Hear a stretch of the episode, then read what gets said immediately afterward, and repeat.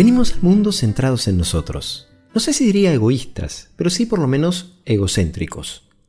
Tanto que los bebés sienten en un principio que su mamá es parte de ellos mismos. De a poquito la vida nos va invitando a despegarnos, a mirar hacia afuera. Mamá deja de ser yo, aparece papá, los hermanos, un poco más adelante los amigos, y despacito nuestro mundo se va ampliando.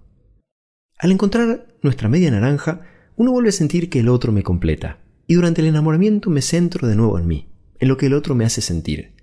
Pero el amor se prueba en los momentos difíciles, y nos obliga a salir de nuevo. Los hijos terminan, de alguna manera, de completar este proceso de salir de nosotros mismos. Para un padre o una madre sanos, tiene mucho más importancia lo que siente un hijito que lo que sienten ellos.